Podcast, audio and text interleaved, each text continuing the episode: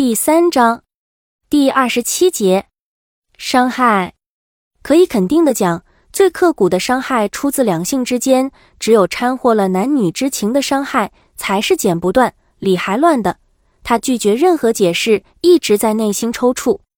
当对一个人爱慕已久，思念的思虑已经把自己和对方紧紧绑缚在一起，只要是能够想象出的困难都可以对付。但当事人最不愿意去设想的，却是最容易发生的。可能对方早就准备跳槽了，并时时在寻找借口，或是以伤害别人来证明自己的存在。无论怎样，你都是他的牺牲品。但在对方还没有找到借口时，当事人已揭开了偷情的面具。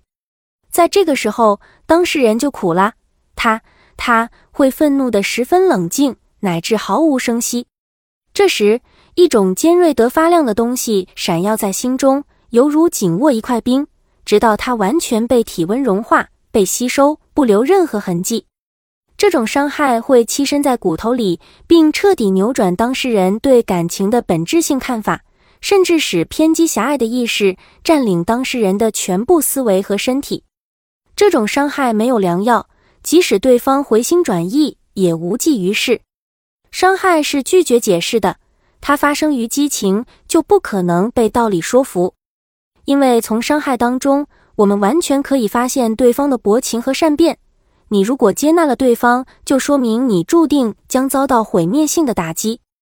唯有时间，唯有在漫漫时间的冲刷下，伤害不会愈合，却可以逐步麻木。但是真正能伤害你的，只有你自己，因为唯有你自己才可以选择是躲避刀子。还是任由刀子宰割。即使过了很多年，当一个人面对伤害自己的情人时，我相信是根本谈不上什么原谅的，因为在这么漫长的过程里，他他明白了一件事：唯一能够抵挡这种伤害的，只能是自己的自尊，而自尊是不会跟忏悔的泪水相融合的。男女感情伤害是必然的，但伤害太多也没有必要在一起。沟通过后就要承认错误，而内地人大多不愿意承认错误。对于一个信奉儒家思想的文明国家，礼仪廉耻都跑到哪里去了？